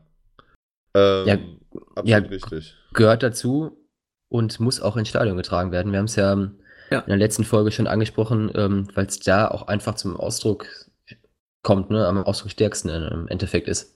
Ja. Wo wir gerade von, von Fan, fanfreundlichen und, und, zu, und basisfreundlichen Fußballspielen reden, ist ja jetzt auch wieder Champions League die Woche. Ne? Ähm, oh, jetzt Richtig. Ja, jetzt dachte ich echt, ihr lacht, ne? ich dachte echt. Wann spielt Köln eigentlich wieder unter der Woche? Ich dachte, ich, dachte, ich habe jetzt hier voll den guten Witz gemacht. Ja, geht so, geht so. ja, egal. Bleibt so drin, wird nicht rausgeschnitten. ähm, ja, ähm, die deutschen Mannschaften unterwegs. Hoffenheim empfängt Manchester City. Ja, mit Bayern, dem schwierigsten Bayern, Gegner, ja. Die Bayern empfangen Ajax. Schalke in Moskau, quasi in Benny Höwe das neue Wohnzimmer. nein, nein, Benny Höwe, das Wohnzimmer ist immer noch auf Schalke. Und äh, ja, Dortmund empfängt Monaco. Also Schalke als einzige deutsche Mannschaft auswärts.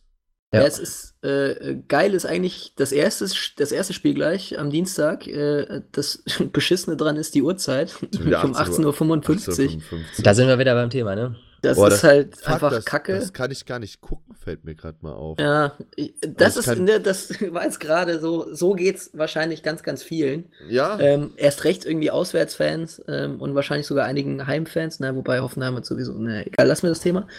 Ähm, aber das, das, ist halt einfach Kacke. Also die, die Uhrzeit, auch wenn es nur zwei Spiele sind, glaube ich, pro Tag, aber das ist einfach. Ja. 1855 ist keine, keine Uhrzeit für ein, für ein Fußballspiel, sondern da hole ich meinen Sohn vom, vom Fußballtraining ab, höchstens ja. so. Aber ab, absolut, also ich weiß auch nicht, wer sich da erhofft hat, irgendwie mit den, mit den Anschlusszeiten. Also, ich meine, bei der, bei der UEFA rechnet sich ja auch alles danach, wie man die meiste Kohle verdienen kann. So. Und naja, das sind die Pay-TV-Sender.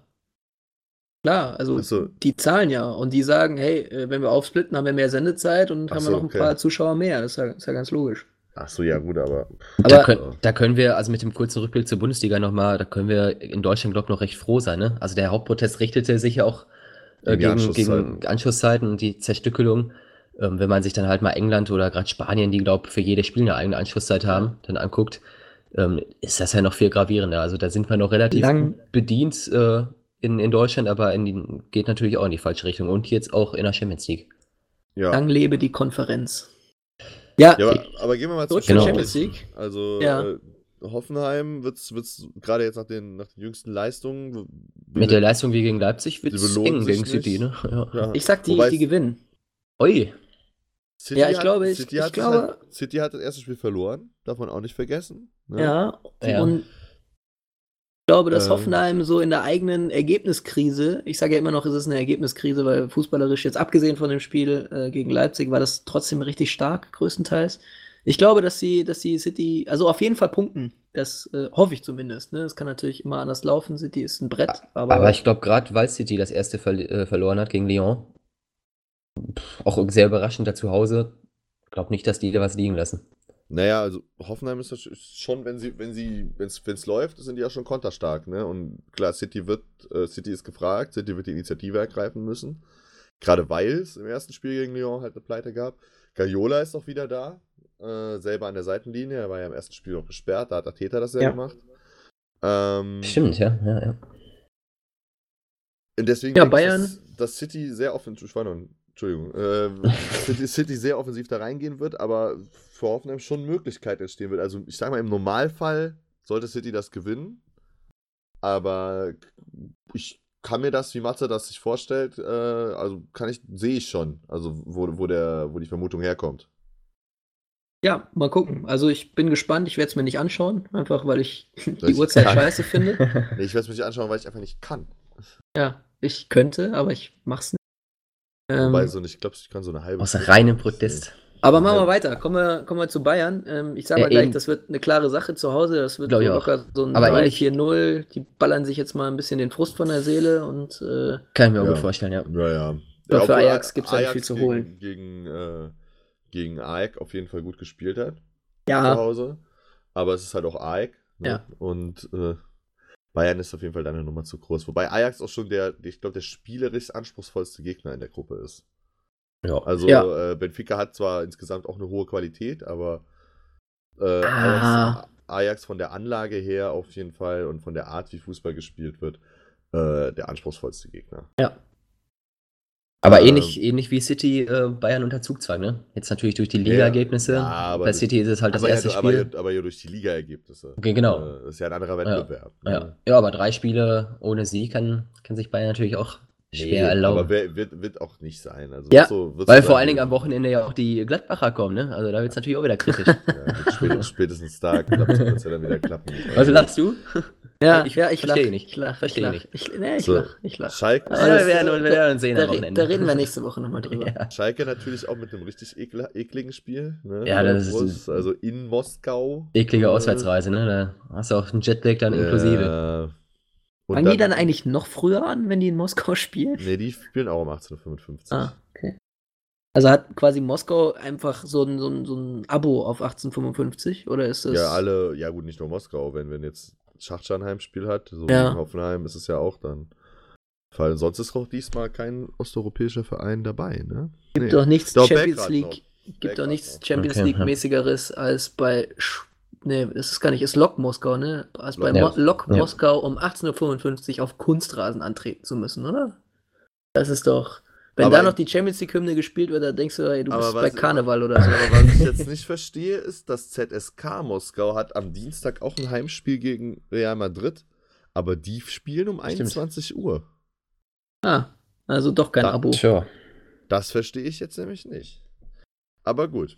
Ja, also ich glaube, das wird sehr schwer für Schalke, da zu gewinnen. Äh, Punkt, ist Punkt ist drin. Aber ob da jetzt ein Sieg bei rumspringt, äh, weiß ich nicht. Ja, also ich, ich tipp, muss ehrlich ähm, sagen. Ungern, aber ich tippe auf Schalke. Ich kenne Lok Moskau überhaupt nicht, also außer Hövedes. Ähm, Aber, die sind ja Meister geworden letzte Saison. Ah, aber, ja, die mag sein. Halt, ich habe also, von der russischen Liga ehrlich gesagt keine ja, Ahnung. Lok Moskau ist auch so ein bisschen das, also kannst du wieder dieses osteuropäische Vereinsbingo, das natürlich keiner so gut erfüllt wie, wie Schachter Donetsk. Aber Oder Brasilien, das, hinten Russland. Ja, genau, trifft uns ein bisschen auf, auf, auf Dings zu, auf, auf Moskau auf jeden Fall. Ja, ich, ich bin gespannt. Also ich, ich würde es den Schalker gönnen. Äh, vielleicht schießen sie sich ja mal ein bisschen aus der Krise. Ah, ich will mich ja, auch nicht ja, zu weit aus dem Fenster lehnen, aber, aber, aber normal von der spielerischen Klasse sollte, sollte ein Sieg gegen Lok Moskau drin sein. So was ich also, auch gelesen habe, ähm, also ich, müsste ich das. Auch, ich würde mir auch wünschen, dass Schalke gewinnt. Aber ich fände es schon extrem geil, wenn Benny Hövedes ein Tor machen würde. ja, das wäre geil. Was, ne? Aber der kommt ja noch nach Schalke, also, oder auch ja. Schalke. Ja. ja. das wird ein ähm, emotionales Ding und ähnlich emotional wird es in Dortmund, ne? Gegen Monaco. Oh ja. Oh, da war ja eine, ist eine Vorgeschichte noch mit dem Anschlag. Da ist eine Vorgeschichte. Ah, wir erinnern uns, vor zwei Jahren war es, glaube ich, ne? Oder knapp, na, ist halb Jahre wahrscheinlich. Ja, ja man will es natürlich ruhen lassen, die Geschichte, aber so ein bisschen in den Köpfen ist natürlich drin, ne? Der Prozess dauert ja auch immer noch an, also das ist ja auch noch so ein Ding. Ja, klar. Es, also es, sind ja auch ein paar Spieler immer noch da. Also, ich meine, Dortmund hat zwar jetzt irgendwie so gefühlt den ganzen Kader mal um, umgekrempelt, aber es sind ja immer noch ein paar Spieler dabei. Piszczek, ja. Schmelzer, Birki, ja. Reus natürlich, so, die, die das miterlebt haben. Ich glaube, ja, der ist aber, glaube ich, verletzt. Also, der ist ja. zumindest nicht so. äh, im Kader, aber. Du, du war, der war auch im Bus auf jeden Fall. Ja, natürlich. Ne? Ähm, ja, aber ich glaube trotzdem, auch wenn unser, unser Dortmunder Live äh, gesagt hat unter der Woche, dass er befürchtet, dass es für Der Dortmund, ist skeptisch, ne? Der ist sehr skeptisch, ja, aber ich glaube, dass Dortmund das gewinnt. Ich, ich glaube auch zu Hause, glaube ich auch, ja. Weil, und damit würden sie sich auch gut absetzen, ne? Also mit Atletico zusammen in der Gruppe die Brücke, glaube ich, auch schlagen ja. werden im Parallelduell, dann setzen die beiden sich schon mal ganz gut ab, falls es so eintrifft. Wenn das so eintreffen sollte, auf jeden Fall. Das ist auf jeden Fall ein Schlüsselspiel in der Gruppe. Dortmund aber, gegen Monaco. Aber Monaco auch ganz interessant, ne? Also altbekannte Leute, jetzt Benaglio und Henrichs da drin. Ja.